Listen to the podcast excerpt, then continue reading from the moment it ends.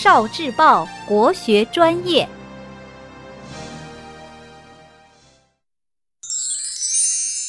钟楼与鼓楼。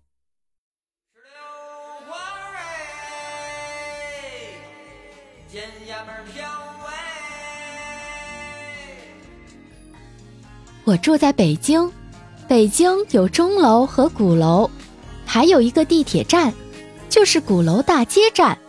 我发现有很多城市里都有钟楼和鼓楼，这是为什么呢？我问了妈妈，她告诉我。在古代，人们为了知道时间，就建造了钟楼和鼓楼。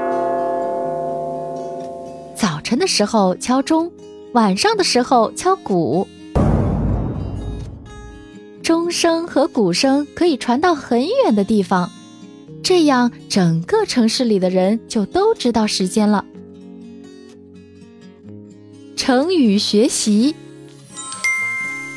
晨钟暮鼓。暮，傍晚。成语原来的意思是晚上打鼓，早上敲钟，用来报时，比喻时光的流逝，或者让人警觉醒悟的话。例句：一定要珍惜时间啊！妈妈的话如暮鼓晨钟，提醒激励着我。你知道吗？西安的钟鼓楼是我国现存能看到的规模最大的钟鼓楼，始建于明朝。鼓楼上挂着“声闻于天”的匾额，说明了鼓声报时的作用。沿着楼内的楼梯走到楼上，西安城的景色便可尽收眼底。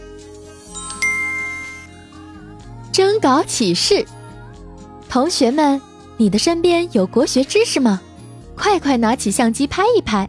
再把你知道的知识写一写，扫描报头的二维码给我们投稿吧，期待下一期的报纸上看到你的精彩分享。聆听国学经典，汲取文化精髓，关注今生一九四九，伴您决胜大语文。